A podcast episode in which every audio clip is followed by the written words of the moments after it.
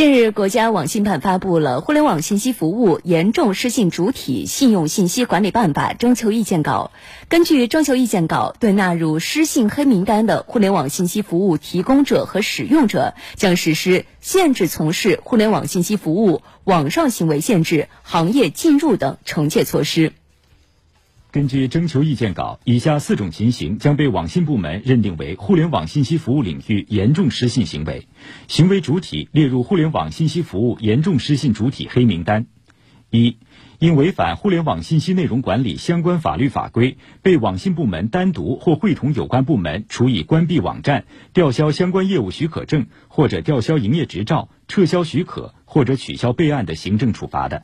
二、因违反互联网信息内容管理相关法律法规，被网信部门单独或会同有关部门处以上述第一项以外的行政处罚，且拒不履行或限期未按要求履行的。三。通过网络编造、发布、传播违背社会公德、商业道德、诚实信用等信息，或者故意为编造、发布、传播违背社会公德、商业道德、诚实信用等信息提供技术设备支持或者其他服务，严重破坏网络空间传播秩序，损害社会公共利益和人民群众合法权益，造成恶劣社会影响的；